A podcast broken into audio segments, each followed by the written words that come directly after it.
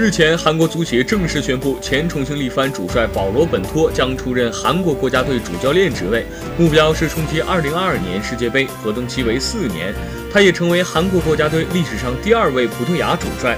申泰龙离任后，韩国足协一直在选拔主帅，最初有十多名候选，最终选出三人，但谈判都以破裂而告终。韩媒称，选择本托让人意外，他之前几乎从未被提到过。本托的执教风格和韩国足球有些相似，而且他曾在南美以及亚洲球队执教过，对亚洲球队的风格比较熟悉。下个月韩国队将和哥斯达黎加以及智利进行热身赛，届时本托也将迎来执教韩国队的首秀。